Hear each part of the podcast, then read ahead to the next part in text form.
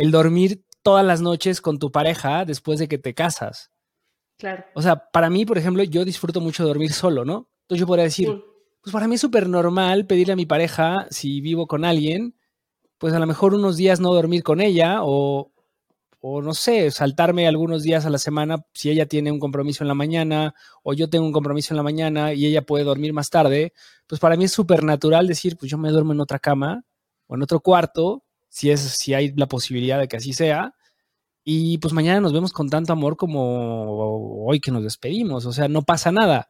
Pero este tema me, ha resultado tan polémico porque he escuchado, sobre todo muchas mujeres, que el dormir con tu pareja lo vuelven un aspecto casi fundamental cuando, cuando vives con alguien. O sea, que no podrías no dormirte con ella porque eso estaría hablando de que se está rompiendo algo en la relación.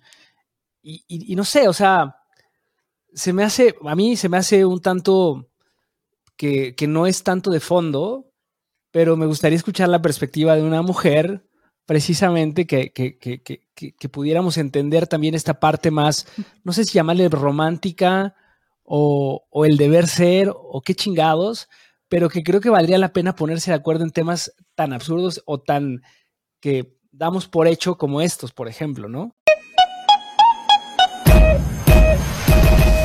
La vida no siempre es como nos la han contado. Atrévete a cuestionar tus creencias. Hablando sin filtro. Podcast, podcast, A todo mundo le encanta la sinceridad, hasta que haya alguien que la practica. Hablando sin filtro, podcast. Bienvenidos a su podcast favorita, Hablando sin filtros. Yo soy Carlos Camacho y me acompaña mi queridísima Ilse Vallejo. La audiencia te aclama, mi queridísima desde Ilse. Que, desde que Carlos encontró los efectos en la plataforma donde grabamos los podcasts, eh, está incontrolable. Así es que. Compa, no lo haga. Se siente muy contento utilizando efectitos. Manches, no es cierto. ¿Cómo, andas, Carl? Pues muy bien, muy bien, muy contento aquí en una semana más, una semana corta esta que va a salir este capítulo. Em, celebramos nuestra constitución en México, celebramos el Día de la Constitución. Eh, cuéntanos un poco más de esta fecha tan importante, mi queridísima Ilse. Cero, güey, no, no tengo ni idea. Yo, yo de hecho, en mi trabajo ni siquiera descansé. Ya saben que de pronto eh, trabajar en medios de comunicación es como complicado y entonces no siempre hay como todos los puentes, no hay todos los descansos y si los hay están como desfasados. Entonces yo hoy trabajé normal, soy un ente de bien que fue a su trabajo en lunes, no como todos los demás que hicieron San Lunes. Pero bueno, bueno, ese, es otro tema, pero muy bien, o sea, te toca trabajar, es que bueno, es, eso redime el, el espíritu, me querísima Ilse. Este, pero bueno, hoy, hoy, de qué vamos a hablar, cuéntanos, cuéntanos de qué vamos a hablar el día de hoy. Hoy, hoy vamos a estar eh, platicando de cómo vivir en pareja y no morir en el intento. ¿Cómo? O sea, eh, más bien, bueno, sí, y cómo haces acuerdos para poder vivir en pareja, ¿no? Vivir en largo plazo. Hablamos de, de relaciones de largo plazo, ¿no? Quizás. Porque sabemos perfectamente que durante el noviazgo y bueno, también es importante, yo creo que desde el noviazgo empezar a establecer muchos límites y muchos acuerdos. Eh, pero luego cuando ya vives en pareja o, o, defines un modelo distinto, pues ahí se vuelve cabrón, ¿no? Cuando, cuando tienes que romper las expectativas de la otra persona o no logran empalmar esas expectativas e incluso tu modelo de crianza de alguna manera a veces influye en cómo ves las relaciones o lo que debería ser una vez que la pareja cohabita, ¿no? Yo creo que una vez que han decidido o dan el siguiente paso, sí tienen que estar, si no alineados y si no en el mismo canal, creo que sí dispuestos a hacer algunas modificaciones, porque es un hecho que las cosas van a cambiar y entonces no poner resistencia creo que hace todo más fácil para el ecosistema que ahora son dos entes y que están tratando de construir como, como, recuerdo mucho esta plática que tuvimos con Paulina Millán, la que hace Sexópolis, que ella decía, bueno, es tu mundo, mi mundo y entonces construir en eso, así como el circulito, nuestro mundo, ¿no? O sea, no, no creo que todo tenga que girar alrededor o en torno a tu pareja, tú sigues existiendo, tú sigues teniendo una individualidad, pero sí ambos tienen que trabajar por el bien común que va a ser ahora estar habitando eh, bajo el mismo techo, ¿no crees? Pues sí, esa parte, por un lado, incluso me iría un poco más atrás, o sea, desde el planteamiento de qué vamos a hacer con nuestras vidas en pareja, ¿no? sobre todo porque damos por hecho que la mayoría de las relaciones terminan en una boda o yéndose a vivir juntos. Pero ¿qué pasa si una de las personas no está tan convencida de que eso deba ser el, camino para, a seguir? O más bien, ¿por, ¿por, qué no plantear la posibilidad de que no sea ese el camino necesariamente y que aún así haya una relación de compromiso, de proyecto de largo plazo con una persona. ¿Qué opinas de eso para empezar a ver? Es que yo creo que es difícil. Creo que cuando hemos vivido históricamente en eh, una sociedad donde tiene que ser así, todo como muy sistematizado, como que todo por pasos, ¿no? De bueno, ya son novios y entonces, ¿para cuándo la boda? Y de cuándo la boda, ¿para cuándo los hijos? Y del primer hijo, ¿para cuándo el segundo? Y entonces empieza a ser como una bola de nieve de lo que socialmente está aceptado, pero ¿quién chingados dijo que tendría que ser como esos los pasos? Incluso creo que eh, a veces socialmente uno mismo se empieza a presionar, ¿no? Por no pertenecer al mismo grupo que tus, tus amigos o tu grupo inmediato, o incluso hacer las mismas cosas que tu círculo está haciendo solo porque alguien, quién sabe quién, dijo que así tenían que ser. Creo que la tranquilidad de tomar ese tipo de decisiones tiene que venir de que primero tú quieras romper con todo eso y experimentar una nueva forma para ti que te funcione y para la otra, para la otra persona, ¿no crees? Sí, fundamental. Yo creo que al final tiene que ser algo que nos funcione a ambos, ¿no? Como tú dices, a ver, tenemos que ceder ante ciertas cosas. Más que ceder, yo creo que es llegar a un acuerdo, ¿no? Porque al final no se trata alguna vez escuchaba a, alguien que decía que, en una relación no se, no se trata tanto de negociar. Y no me acuerdo si era Nilda o alguien de ese estilo, que decía que más que negociar, lo que tú tienes que poner en la mesa es, a ver, yo soy esta persona. Esto es lo que a mí me gusta hacer y esto es lo que yo creo que debe ser y lo como yo me siento cómodo haciendo las cosas. Ahora, en el momento en que en el que coexistimos los dos, yo podría dejar de hacer esto que a mí me gusta en ciertas circunstancias que te hagan sentir cómodo a ti, pero no por ello quiere decir que lo deje de hacer de plano, ¿no? Porque puede ser que a ti no te guste que me ponga color azul. Ok, pues a lo mejor no lo uso cuando te veo o cuando salimos a cenar, pero lo uso cuando voy con mis amigas o lo uso cuando voy a ver a mi mamá o lo uso en una cena donde voy yo solo, ¿no? Eh, y al final del día es, o sea, es un ejemplo muy pendejo, pero, o sea, este tipo de, situaciones creo que al final del día es cómo llegas a esos acuerdos en donde tú planteas tu necesidad y la otra persona, pues dentro de esta empatía que debería existir en la pareja es, ¿cómo hago para cubrir esa necesidad sin que esto afecte mi integridad y tampoco vulnere pues la relación de alguna forma, ¿no? Claro, yo lo que, lo que estaba pensando ahorita que tú hablabas y que decías como, como el ejemplo, que sí, a lo mejor es un poco burdo, pero vamos, es como un referente inmediato y que todos quizás podemos entender. Pero creo que otra de las cosas a tomar en cuenta es que tenemos que entender que la otra persona te gusta como es. Evidentemente, si a mí me dan a escoger, oye, Ilse, ¿qué le cambiarías a tu pareja? Pues chingo a mi madre, porque entonces ya no es esa persona de la que te enamoraste, ¿me explico? Y, y entonces, si quieres moldear a alguien a tu, pues sí, a tu forma, a tu modo, entonces ya no es esa persona. Creo que también algo que tenemos que tener en cuenta y que tenemos que respetar siempre es la individualidad del otro. Puede y va a tener un chorro de cosas que quizás no nos van a acomodar, que quizás no nos van a gustar, pero en esas diferencias es donde podemos encontrar esos puntos donde igual y podemos coincidir, ¿no? O hacer las cosas de manera diferente. Yo creo que en muchas de las ocasiones eso te lleva como a generar cuestiones inexistentes a veces en tu relación. ¿A qué me refiero? A que haces un pedo de la nada y en realidad creo que la solución es como muy sencilla, pero como tú estás en tu, en tu rollo, en tu ego, en, en pensando de manera muy egoísta solo para que tú estés bien, dañas o empiezas a meterle ideas a la relación que a lo mejor no tenía.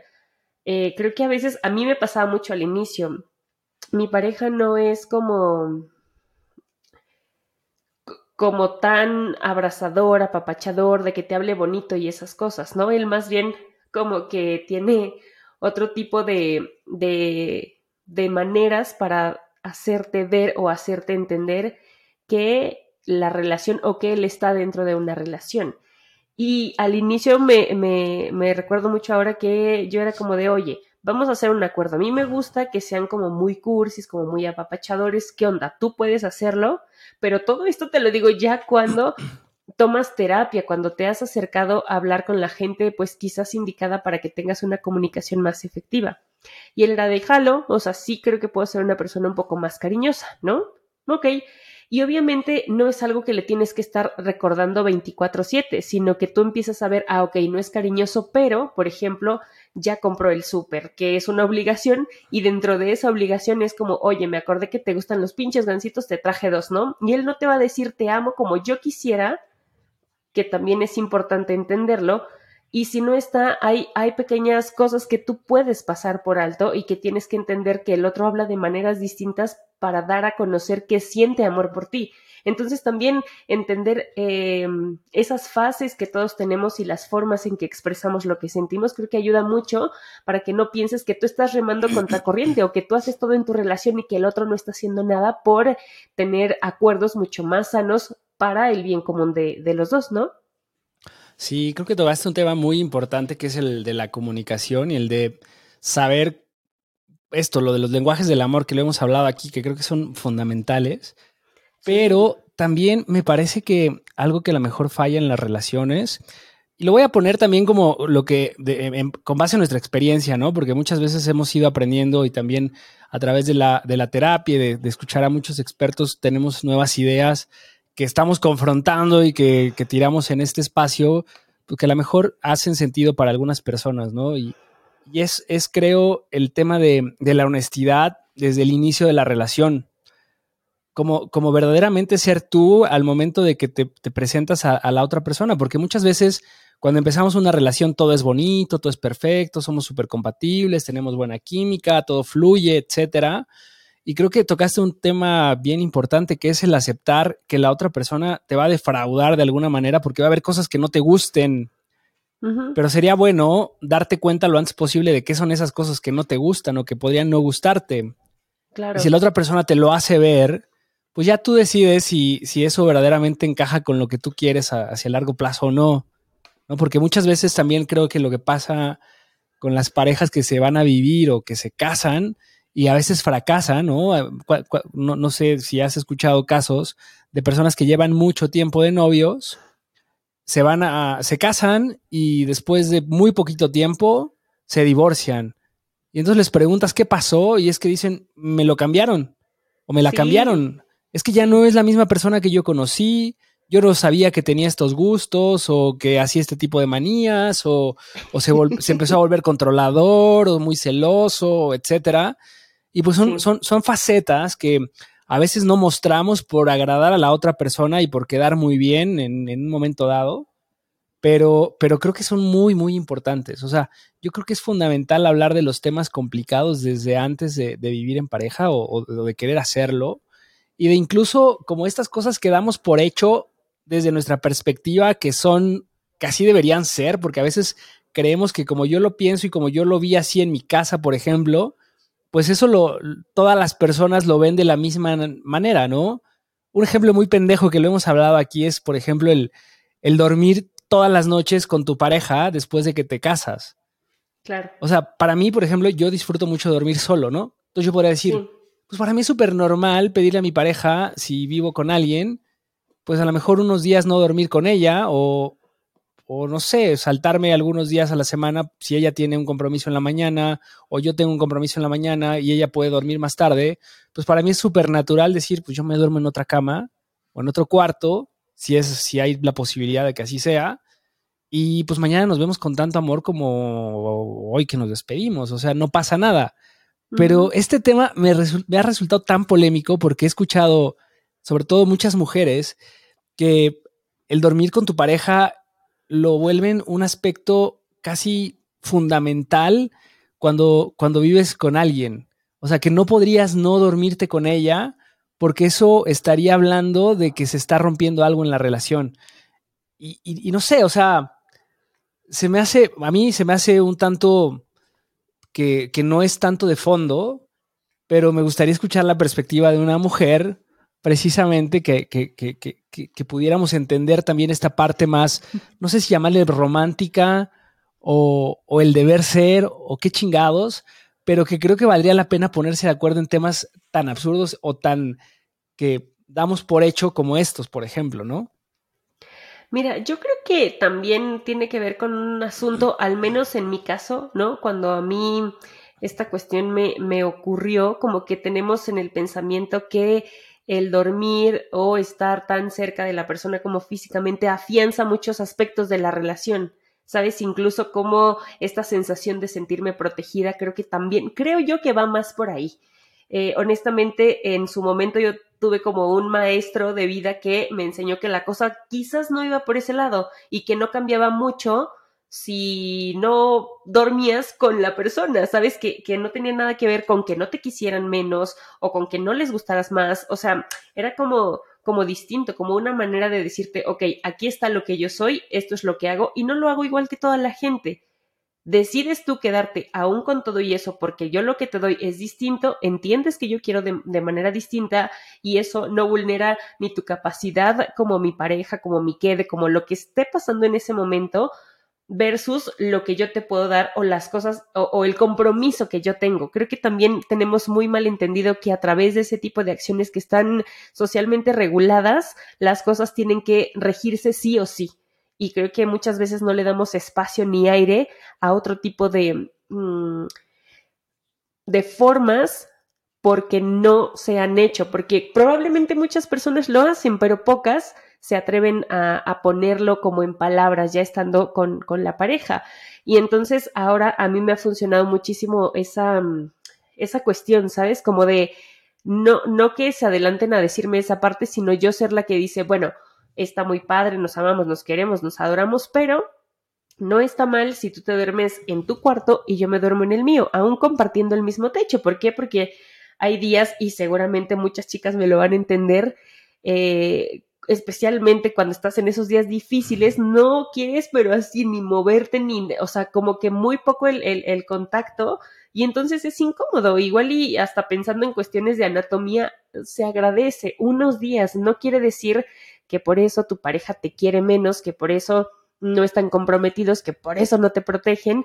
Y yo creo que más bien es eso, valorar lo que sí te dan versus lo que no tienes. Tienes que hacer una balanza y también tú decides si la cosa no es como lo que tú estás deseando, bueno, entonces tienes que hacer una revisión o para empezar ni siquiera tendrías que haberte ido con esta persona, creo yo, ¿no? Las señales siempre están allí, pero no siempre tenemos la habilidad como para cacharlas. Y también me, me hizo pensar en, en, en esto.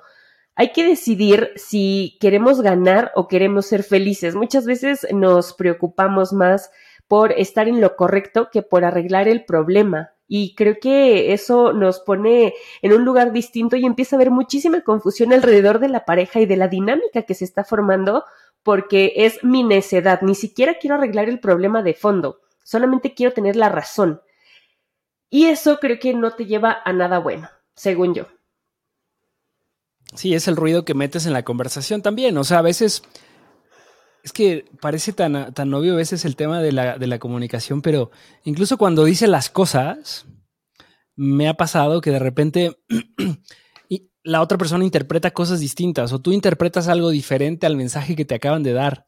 Totalmente. Y entonces tú ya te hiciste una idea de tal cosa y entonces, ah, ok, este, perfecto. O sea, yo estoy bien con eso, pero entendiste algo totalmente distinto, ¿no? Oye, es que a mí no me gusta comer fresas con crema. Y entonces tú das por hecho que a esa persona nunca le gusta comer fresas con crema, pero el problema es, es que a mí no me gustan esas fresas con crema porque esas tienen canela y yo soy alérgico a la canela. Ah, pero es que no me dijiste el mensaje completo, güey, ¿sabes? Claro, claro. Entonces es como, yo doy por hecho que como le ofrecí fresas con crema y estas que yo le ofrecía tenían canela y me dijo que ella no comía, entonces, pues ella no come fresas con crema y entonces para mí es mi postre favorito y entonces ya tenemos un pedo porque pues ahí no vamos a coincidir, ¿no? Y entonces el problema era la canela, pero cuando no aclaras ese tipo de cosas tan absurdas, porque a veces suelen ser cosas absurdas, pero, pero es solamente, a ver, estoy interpretando esto, este es el tema, y eso lo hablábamos también con Darío, ¿no? De repente hace falta clarificar el mensaje para ver si lo que estoy entendiendo, sobre todo cuando te hace ruido algo, ¿no? Porque cuando te hace ruido es porque estás entendiendo algo, un mensaje que te está llegando no está bien. Entonces es, oye, estoy entendiendo esto, ¿es real así o, qué pedo? Porque me estás haciendo sentir de esta manera. Y entonces la otra persona a lo mejor puede... ¿no? Claro, la otra persona le das la oportunidad de replantear lo que te acaba de decir o de reafirmártelo. Y entonces, como tú dices, pues es, güey, pues la verdad es que no somos compatibles en esto, o para mí eso es importante. ¿Cómo hacemos para cambiarlo? Ahí escuchaba en un podcast a, a Simon Sinek, que es un, es un autor muy, muy muy bueno, que tiene un libro que se llama eh, Empieza por qué. Y justo hablaba del tema de las conversaciones difíciles, de cómo llevar a cabo conversaciones difíciles y feedback y todo este tema. Y él justo hablaba de esto, de que de repente nosotros, cuando hacemos un planteamiento de una cuestión difícil, muchas veces sabemos que la respuesta va a ser no, ¿no? Y estamos como acostumbrados a vivir en, este, en estas respuestas binarias de sí o no. Y entonces pues no necesariamente es que en este momento pueda suceder, pero cuando tú lo externas de una manera pues compasiva, empática, es decir, a ver, yo tengo interés de que suceda esto. ¿Cómo podemos trabajar para llegar ahí o que me puedas hacer sentir esto que a mí me hace falta, ¿no? Y entonces, a partir de ahí abres una conversación distinta, no es como de, oye, quiero esto, no, ni madre, yo no quiero. O sea, por ejemplo, otro tema que podríamos hablar ahora es el tema del sexo, ¿no? ¿Cómo acuerdas cuántas veces tienes que coger en la semana o en el mes? Cuando, estás en una relación de largo plazo, sabemos que tiende a disminuir esa parte, ¿no? Entonces, oye, yo quiero tener más sexo contigo. ¿Cómo podemos hacer para que eso suceda, no? Y entonces ahí empiezas a abrir una conversación y ya no es solamente de hoy no quiero porque hoy estoy cansada, porque tú siempre quieres nada más ahí en el rush rápido y pues yo necesito el preámbulo y el jugueteo y lo que sea. Y entonces creo que ese es un tema también bien difícil eh, en las parejas que, deciden cohabitar este, o en las relaciones de largo plazo, ¿no? Pero creo que el cómo abordar esa conversación difícil, no para volverlo binario, sino para volverlo como un tema de, de acuerdo, creo que es algo fundamental. Sabes, es esto que, mencionabas ahorita en específico del sexo, creo que abre la ventana para muchísimas otras cuestiones. Y es que eh, la forma en la que nos referimos al otro también influye mucho. Decir yo en vez de tú, ¿no? Por extraño que parezca, si dices, es que tú nunca haces esto, es que tú nunca lavas los platos, suena bien acusador y suena directo, o sea, tú nunca quieres coger, por ejemplo, ¿no? Mm. Cambia mucho si tú dices, es que yo necesito que sea más así. Y entonces creo que el tipo de palabras que utilizas abre muchísimo el panorama para que tengas una conversación legítima, es decir, que el otro no se sienta que ya por eh, alguna cuestión lo estás atacando o que te estás refiriendo a él así como de tú maldito perro, ¿sabes? Creo que también es mucho cómo acomodamos las palabras y la habilidad que tengas para para, o sea, ya viene el putazo sobre ti, que es como la, la, conversación incómoda. Entonces, que tengas esa habilidad para agarrar un poco el body, ¿no? Como que batearlo de la mejor manera para que en el momento la conversación que ya de por sí es incómoda no se vuelva todavía más o no hagas em, un desmadre de algo que se puede resolver muy rápido, ¿no? Entonces creo que también ese tipo de, de conversaciones tienen que estar eh, girando en torno a que tú quieres que la relación funcione. Y entonces eh, a lo mejor va a sonar muy mamador, pero creo que yo pocas veces me he enfrentado a, esta onda de cuántas veces sí o cuántas veces no, porque nunca he durado mucho tiempo en mis relaciones. Entonces, no sé qué tanto cambia y tampoco había vivido con, con muchas personas en, en, algún momento muy joven, como de 20, 20 por ahí. Viví con, con un novio que tenía, pero vivimos como muy poquitos días y siento que meses, que todo fluyó bien. Y ahorita creo que también, creo que también voy como en ese sentido de que no se te olvide el coqueteo, como que tampoco dar por hecho que las cosas van a ocurrir porque ya vives en, en pareja, ¿no? Creo que es una, un consejo importante el que siempre procures eh, a la persona, o sea, que vivan juntos o que vivamos juntos no indica que va a ser así por el resto de nuestras vidas. Entonces, como en esta fase del enamoramiento, de la conquista, donde pones como toda la, la, carne al asador o como que tienes esta onda de procurarlo 24/7, creo que al contrario, creo que tiene que ser a veces hasta más para que no haya un cambio como brusco. Yo creo que, que de entrada que dos personas decidan vivir juntas ya es algo que perturba, ya es algo que te desacomoda de tu ciclo o de lo que tú venías haciendo. Entonces, para hacerlo más llevadero, pues es eso, ¿no?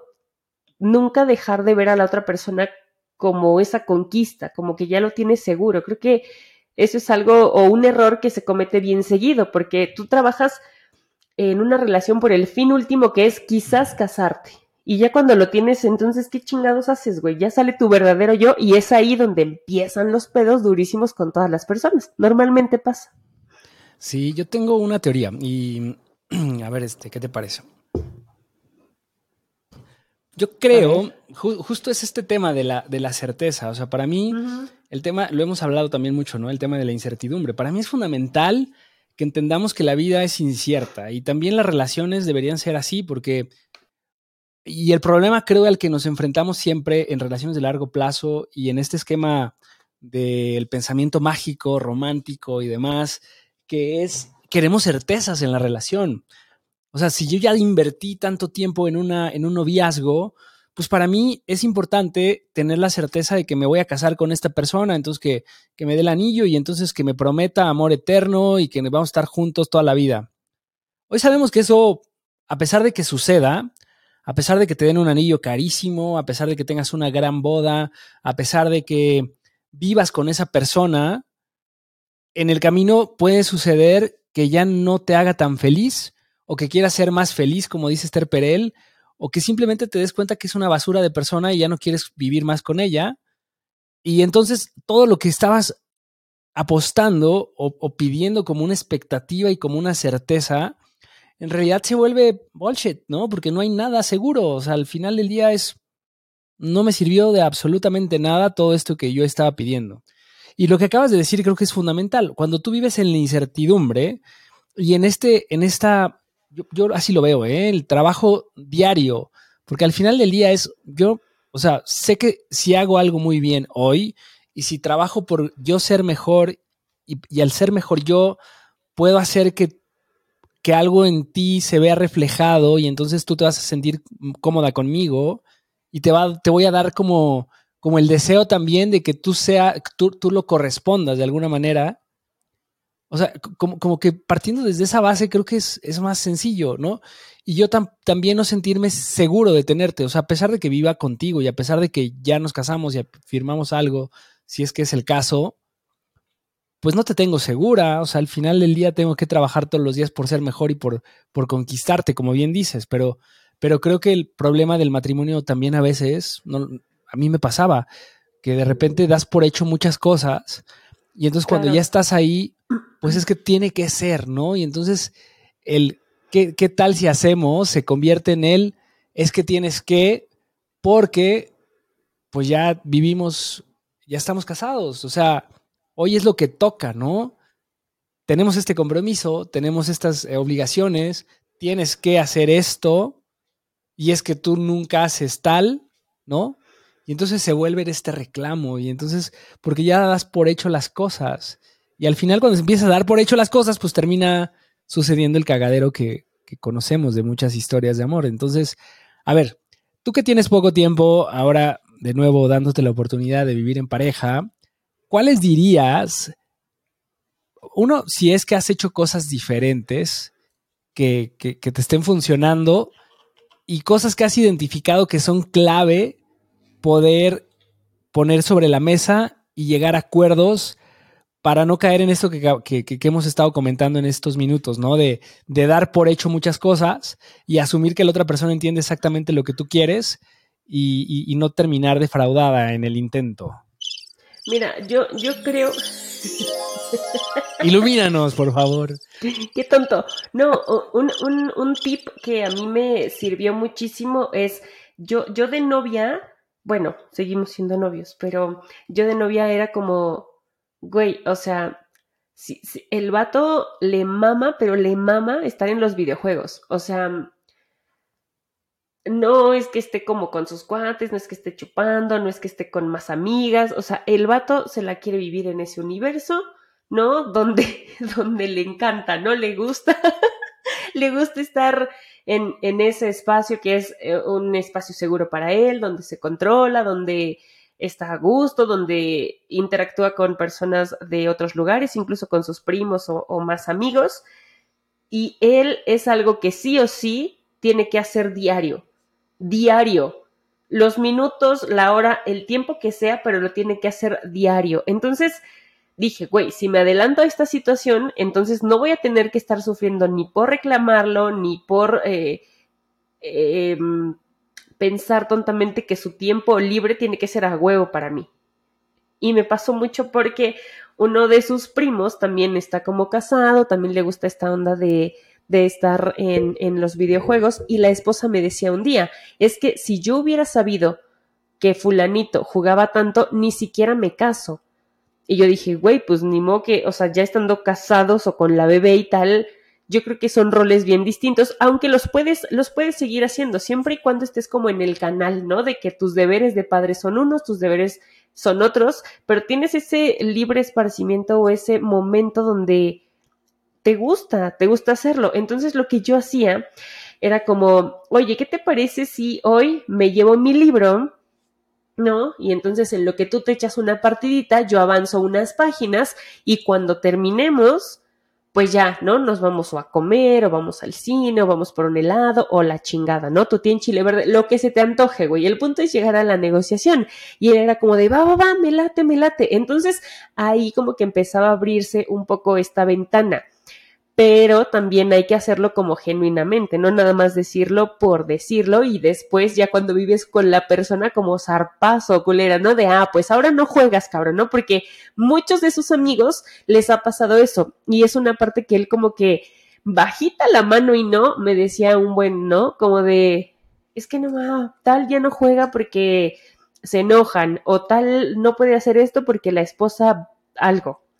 Y entonces como que te digo, es, e, era como, te digo, Juan, para que escuches Pedro, o no sé cómo va ese dicho. Entonces dije, güey, o sea, si te lo está aventando tan directo, pues haz algo, ¿no? Al respecto. y entonces, te digo, fue como un poco adelantarme a tener el pedo de es que siempre estás jugando, es que no sé qué. Incluso, de repente hablábamos por teléfono y ya sé, o sea, sabes cuando una persona no te está poniendo atención como ahorita, por ejemplo, ¿no? Carlos está en su teléfono, yo estoy hable y hable y no pasa nada. Pero si la otra persona como que está teniendo ahí un, sesgo importante a la hora que estás platicando, tú ya sabes que su atención está en otro lado y en automático yo era, ok, estás jugando, ¿verdad? Y él, ajá, y yo, ¿sabes qué? Cuando termines de jugar, platicamos. Y él me decía, cámara, bye, no pasa nada, sin emputarse, ¿no? Y yo tampoco se lo decía enojada, era más bien, güey, no te está poniendo atención y no es que te quiera menos, pero el vato ahorita tiene sus dos neuronas jugando y no puede estar platicando contigo o no quiere estar platicando. Entonces, no tomártelo personal también es algo que, que, pues sí, que funciona a la larga, ¿no? Para que no estés pensando que, oh, ya no me quiere, no quiere dormir conmigo, no me hace caso cuando juega. O sea, empiezas a ponerle una serie de rollos a la relación que en realidad ni siquiera tiene, ¿no? Pero, pero por ejemplo, ahí, ¿cómo llegas a un acuerdo para para que él sepa en qué momento sí puede jugar y en qué momento a ti te caga que juegue, porque a lo mejor hoy que llevan poco tiempo, pues no te caga tanto, pero, pero imagínate que esto se repitiera en 10 años. Sistemáticamente. O en 3 años, o, o, como dices, a lo mejor que tengan un hijo, no lo sé, y, y, y, que tengas que cuidar al niño y los pañales y él esté jugando mientras el niño está llorando. No, o sea, me estoy yendo a casos muy extremos donde una situación que en principio resulta no tan estresante, pero que sabes que tampoco te hace muy bien, porque por, como lo cuentas, no es como que seas muy feliz que lo haga, ¿no? Es una situación que, que, desearías no sucediera, que lo aceptas porque sabes que para él es importante, pero ¿cómo hacer para que eso no genere un pedo más adelante?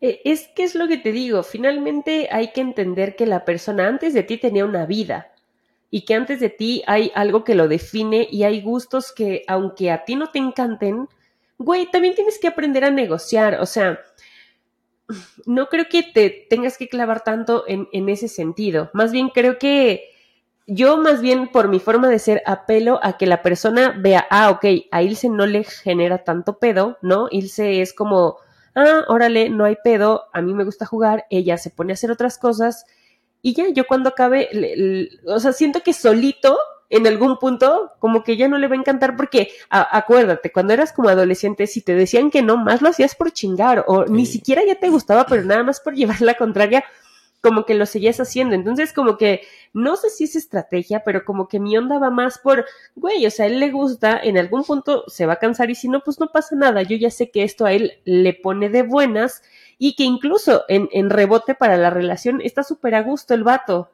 y está contento y está feliz y la chingada. Entonces, como que siento que también si no tienes como otras cosas que hacer para contigo misma, entonces si tienes una vida muy apestosa, güey, donde todo el tiempo necesitas que tu pareja esté 24/7 a tu total y entera disposición. O sea, ¿qué tipo de vida también te espera si todo lo que tú eres lo construyes o crees que te lo va a dar una persona que está jugando todo el tiempo? O sea, sí. me explico más bien, es como, como entender eso, como entender que no lo quieres cambiar, que tú lo aceptaste así y que está cabrón, o sea, creo que puedes negociar ciertas fases, ciertas cosas. No es como que, güey, tengamos un evento importantísimo y el vato esté jugando todo el día. O sea, él tiene que entender en un cierto punto de madurez que las cosas son distintas o que, güey, te puedes desvelar toda la madrugada, pero en, la mañana tienes que estar al tiro porque tienes que ir a trabajar. O sea, tampoco es un pedo de que sea ludópata el cabrón, ¿sabes? O sea, él está como, como, como en esta onda donde le gusta, está contento, no está presionado, le gusta, ¿no? Creo que va también mucho por, por ahí, entender que, y siempre lo he dicho, lo que para mí es, para la otra persona no, pero debes entender y respetar esas, esas cuestiones, eso que a él le gusta, eso que a la persona le hace estar tranquila, siempre y cuando eso no esté dañando tu relación, evidentemente. Ya cuando creo que se traspasan ciertos límites, entonces sí puedes empezar a dialogarlo de una manera eh, como esto de la responsabilidad afectiva, ¿sabes? Como cuidando mucho las formas porque mucho de los resultados que obtienes es por cómo tú te acercas, ¿no? Entonces, creo que pudiera funcionar de esa forma. A mí me ha funcionado así y cada, cada relación es súper distinta también. Sí, yo creo que la clave es esa, que cada relación es una relación. Entonces, lo que te funcione con alguien no necesariamente va a funcionar con otra persona, porque ahí viene un sistema de creencias de cada uno pero yo creo que lo fundamental sí es entender que somos dos personas distintas, con gustos distintos, que si decides formar algo más de así coexistir o cohabitar con alguien o tener una relación de largo plazo, porque también pudiera ser de, oye, a mí me gusta estar contigo, quiero estar contigo muchos años, me la paso increíble, pero no quiero vivir contigo. Y a lo mejor también se vale, ¿no? O sea, tampoco es como de huevo que tenga que ser el que tengamos que vivir juntos. Claro. O sea, si tú eres lo suficientemente independiente y tienes un espacio, etcétera, ¿por qué no tú vivir? O sea, he visto casos de, sobre todo personas mayores, ¿no? Creo que ya van por la segunda o la tercera vuelta, ¿no? Que, que, que ya se divorciaron, etcétera. Pues que ya son más conscientes, creo, de esta parte. No sé si conscientes llamarles o, o al menos pues ya dicen, yo valoro mucho mi espacio y no quiero que tener a alguien aquí metido en mi casa. Sí quiero compartir con alguien, pero pues de una manera distinta. Y entonces también se vale. O sea, yo creo que ese tipo de cosas que no se hablan, creo que es muy importante también hablarlo al principio de una relación. O sea, ¿tú qué opinión tienes, por ejemplo, de cohabitar o no con una pareja? De casarte o no, de tener una boda o no. O sea, hay gran pedo. ¿Por qué es tan importante? Porque para, para muchas personas es súper importante la boda, por ejemplo, ¿no? Sí. Es como un must de a huevo me quiero casar. Por ejemplo, yo sé que para ti no lo es. O sea, para ti es más importante otras cosas, ¿no? A lo mejor que a tu pareja le guste viajar o que a tu pareja le guste hacer ciertas cosas que tú disfrutas. Pero ¿qué pasa si esta pareja con la que estás no le gusta viajar, por ejemplo? O también a ti te gusta viajar, pero te gusta viajar con tus amigos o con tus amigas, ¿no? Ponerlo sobre la mesa también y decir, oye, a mí me gusta hacer este tipo de planes, pero pues tampoco me gustaría que si viviéramos juntos, forzosamente todo tenga que ser contigo. Y a veces eso nos da mucho miedo y creo que también eso pasa mucho en las parejas. A mí me pasaba en el matrimonio, que de repente es como de, güey, o sea, si tú y yo estamos juntos, pues un viaje lo planeamos juntos. O sea, es, es como difícil planear un viaje fuera de tu pareja, ¿no? O que no esté incluida tu pareja. Más si es un viaje importante. O sea, si es un fin de semana con tus cuates, dices, bueno, va, pero ponle que- que te vas a, a, no sé, a Europa, güey, con tus cuates. O sea, es como, no mames, no me vas a llevar. O sea, Sí. o un país que no conozco, no me vas a llevar por primera vez. O sea, se vuelve como una idea, de nuevo, como... Es, es difícil el balance porque podría ser entre mala onda, entre eh, no darle su lugar, pero también a la vez como vivir pues tu experiencia con base en lo que verdaderamente te hace feliz en el momento y aceptar que por hacer eso, como lo decías hace un rato, no dejas de amar a la otra persona. Pero creo que este tipo de ideas son muy... Creo que cuando yo las estoy saltando, seguramente mucha gente me va a odiar. Eh, ya saben que yo tiro ideas así, pero... Ma- ma- Pero ¿por qué no? bien- no, claro, yo, yo creo que muchas veces está en eso, en probar, en el prueba y error. Mm, ah, tomando en, en el caso específico de mi relación, lo de los videojuegos, por ejemplo, también vi como una ventanita, quizás muy chiquitita, porque no es mi interés primario ser la mejor jugadora, ser la mejor gamer. A mí no me interesa. O sea, yo vivo y, y estoy bien y como y respiro y todo sin, sin el juego, ¿me explico? Pero dije, bueno, esto es importante para él. Igual ver un área de oportunidad en la que le digo, oye, enséñame a, a jugar, nos echamos un fifita en la noche, ¿no? Y igual en una de esas me hago igual que tú, que no lo creo, o sea, de verdad lo dudo, pero si tienes ese interés por compartir lo que a tu pareja le hace feliz, pues entender por qué chingados le gusta tanto, ¿no? O si no lo entiendes, respétalo y entiende que es como esa fase donde él quiere estar y ya. Exacto. Ahí te voy. a- Justo quería hablar sobre esto que acabas de tocar, que también me parece muy cabrón, güey. Que a tu pareja le guste hacer algo y a ti no, necesariamente tú tendrías que hacerlo por convivir. No, no, te digo, O- yo lo vi como una área pequeñita para poder, pero si en Pero a veces también eso- ¿no, ¿no crees que también a veces es un punto de fricción en algunas parejas? En dos Sí, sentidos. uy, seguro, seguro. que- Incluso, incluso en mi, en mi relación, como ambos somos eh, de la misma carrera y tal, de verdad que a veces la discusión entre si que la música, si que el artista, si que el género, si que la chingada se pone buena, no al punto de mandarnos a la chingada, pero yo ya sé qué, qué cosas él en automático no le va a agarrar la onda y ni siquiera está abierto y no tiene por qué estarlo. Entonces yo es como, güey, yo disfruto esto, sorry, yo lo disfruto, entonces yo lo escucho, yo estoy bien y no pasa nada, pero no necesariamente tienes que mimetizarte con el otro, ¿no? O sea, si a él le gusta y si tú tienes como las ganas de aprenderlo, cámara. Pero dudo mucho que alguien ya a estas alturas, por lo menos a la edad que nosotros tenemos, es como, dude, o sea, yo ya ni me voy a hacer gamer, güey, ni voy a obligarte a ti a escuchar música urbana porque sé que no te gusta y si no te gusta, pues así eres.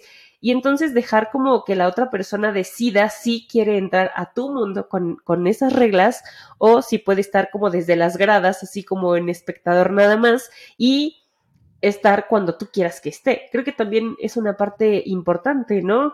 A veces recargamos muchísimo el compartir gustos. Yo entiendo que es una cuestión casi obligada el que tengas afinidades en muchos sentidos, Claro. porque quizás hace la relación un poco más em, relajada y, y Claro. tal, pero eso no te asegura, güey, ni es garantía de nada. Creo que al contrario, creo que cuando más diferencias tienes con una persona, puedes encontrar ese equilibrio justo que la naturaleza solito te da, ¿eh? No es ni siquiera algo tan, tan complicado de entender, creo que es algo mucho más sencillo, pero nosotros estamos acostumbrados a hacer un pedo de algo muy pequeñito. Sí, yo creo que, o sea, también es bueno tener como intereses individuales, o sea, sí compartirlos con tu pareja, pero también a veces aceptar que la, que, que, que puede ser algo que la otra persona disfrute hacerlo en su propio espacio y está bien, es como, como tener esa, esa posibilidad de escaparte de la pareja para después reencontrarte, ¿no? Creo que también es, es importante esos espacios, porque a veces cuando estás tanto tiempo con una persona, pues se vuelve complicado, entonces aceptar que como dices, como decías hace un rato, ¿no? Que cada uno tiene su mundo y luego nuestro mundo lo construimos a partir de ciertos acuerdos. Pero es deseable también que cada uno viva esa individualidad, que haga cosas por su cuenta y, Sí. y que se hablen de cosas difíciles. O sea, verdaderamente creo que a mí, si algo he tratado como de, de explorar es justamente, y este espacio nos da para eso, ¿no? Entonces, si yo salgo con alguien, yo le digo, mira, escucha mi podcast y ahí te vas a dar cuenta de muchas ideas que tengo. Y, y me han cortado algunas personas por eso, porque me dicen, no, es que tú eres muy liberal, no, no sé, siento que no. Está cabrón. Pero, pero hay cosas que a veces das por hecho y, y- y- y creo que no se debería dar por hecho. Un poco para ir cerrando, creo que podría ir concluyendo esta parte, ¿no? De cómo, cómo lo fundamental es no dar por hecho nada Claro. y, y sí poner sobre la mesa las cosas que para ti son importantes. Y a lo mejor, sobre todo aquellas en donde tú sabes perfectamente que no tienes una opinión estándar a la de las demás personas, ¿no? Que para ti puedes resultar un poco difícil o, o- o que das por hecho ciertas cosas, reafirmar si la otra persona lo ve igual y si no, cómo lo ve y, y por qué lo ve de esa manera y a lo mejor ahí llegar a algún acuerdo, ¿no?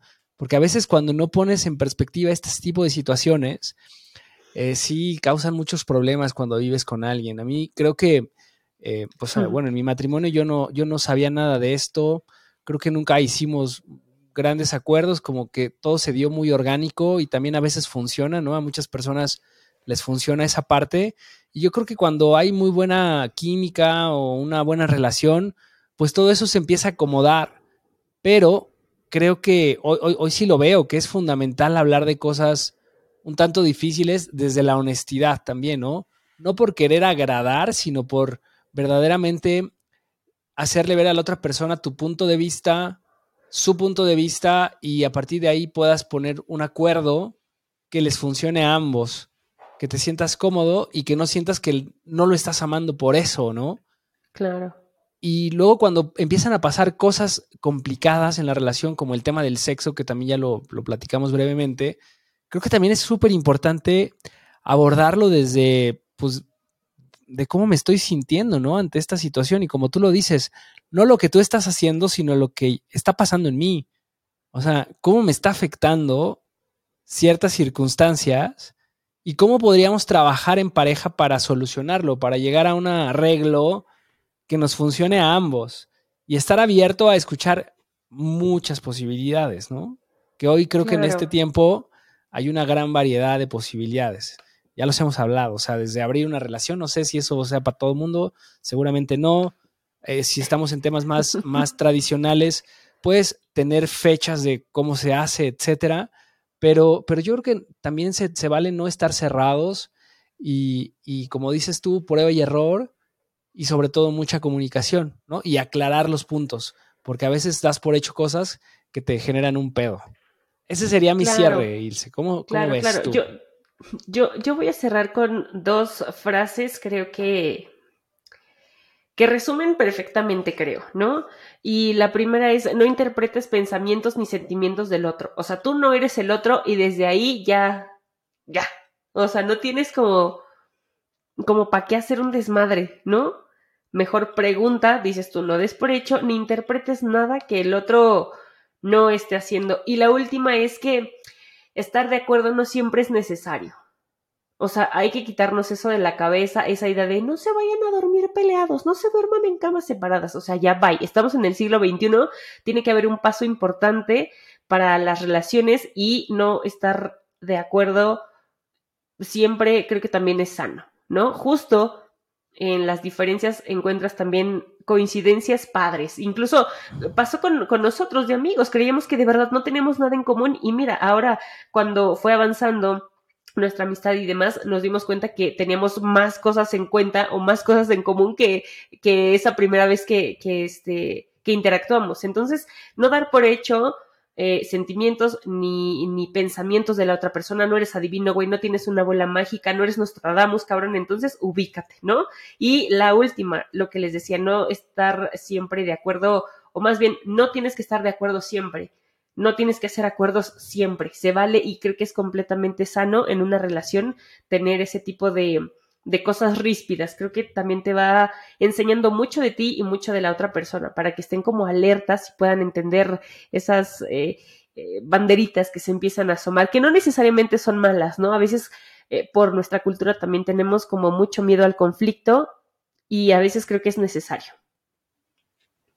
Perfecto, sí, es importante saber pelear también, ¿no? Creo que es fundamental cuando, creo que eso no lo tocamos, pero también es, importante incluso ponerte de acuerdo cuando te peleas. A lo mejor sería como el plus de esta, de, de, de, esta serie de reflexiones, que, que, que, que, pongas como un acuerdo en el momento de cuando se, las cosas se ponen muy cabrón, pues que uno tome decisión de decir, ¿sabes qué? Ya parémosle porque no nos vamos a ofender, no vamos a, a decir cosas que no, que mañana nos arrepintamos.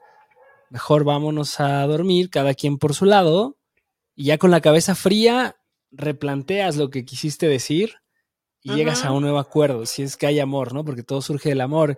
Y me encantó esa frase que decías, ¿no? Que viene también, creo que de, de, de un curso de milagros, de este, ay, perdón. A veces es más importante ser feliz que ganar, ¿no? Y a veces no, no, necesitas ganar todas. O sea, ¿para qué quieres tener la razón o necesitas ser feliz? Entonces, ese también creo que es una, es una buena frase ganadora. Que, que, de hecho también eso de ser feliz o tener la razón, creo que viene más desde el ego. Son temas un poquito más profundos, pero creo que sin duda vienen eh, o caen muy bien o atinan perfecto como cuando estás haciendo este tipo de acuerdos. No siempre Em, es bueno que tengamos la razón en todo y también abrir un poco a que, güey, no siempre mis chicharrones truenan y no pasa nada y las cosas siguen exactamente igual, ¿sabes? O sea, en realidad es que si somos lo bastante estrictos, em, nada cambia tanto. O sea, en realidad no pasa, o sea, güey, no se muere nadie en el otro mundo porque tú dejes de darle escena a tu pareja o no se pinche cae una ciudad porque este güey se la vive jugando. O sea, en realidad hay que poner las cosas en la justa dimensión que tienen. No vas a hacer un pedo gigante por una partidita de FIFA cuando a lo mejor hay cosas más importantes o más de fondo que se tienen que resolver en tu relación. Entonces también estar abierto un poco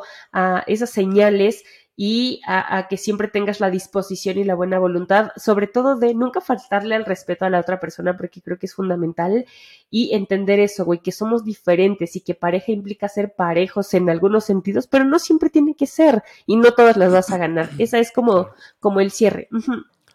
Buenísimo. Oye, ¿cuál es la recomendación de esta semana? Creo que ya la había traído, y justo hablando de las diferencias y las coincidencias y demás, eh, hay un rapero español que se llama El Chojín y tiene una canción que me gusta mucho porque es muy divertida y se llama Idiomas Distintos. Entonces empieza a pelear así como con la morra y tal. La, la verdad es que está muy buena, así es que búsquenla. Es El Chojín. La canción se llama Idiomas Distintos o Lenguajes Distintos, algo así. Ahora lo reviso. y, y, y pues ya, dense, dense denso. Buenísimo, pues muy bien amigos, pues muchas gracias por escucharnos, síganos en todas nuestras plataformas, ya se la saben, estamos en YouTube, en TikTok, en Instagram, en, todas las plataformas de audio, como Hablando sin filtro podcast. Si les gustan este capítulo y todos los que tenemos disponibles, ya son más de 90 capítulos, ya este es el 96. Esperamos que, que, que, lo disfruten. La verdad, a nosotros nos encanta hacer este, este programa. Este espacio es para nosotros una terapia más Y entonces, si les gusta, compártanlo, eh, síganos, denle like a nuestros capítulos, no sean así. Eh, les agradecemos a todos los que nos siguen desde hace ya casi dos años, ¿no? Eh, y, pues bueno, seguimos, nos escuchamos la próxima semana en un capítulo más y estaremos ahí colgándoles algunos clips y reflexiones de, de este y de otros capítulos. Cuídense mucho, nos vemos. Chao. Gracias, Sils. Nos vemos. Chao. Chao.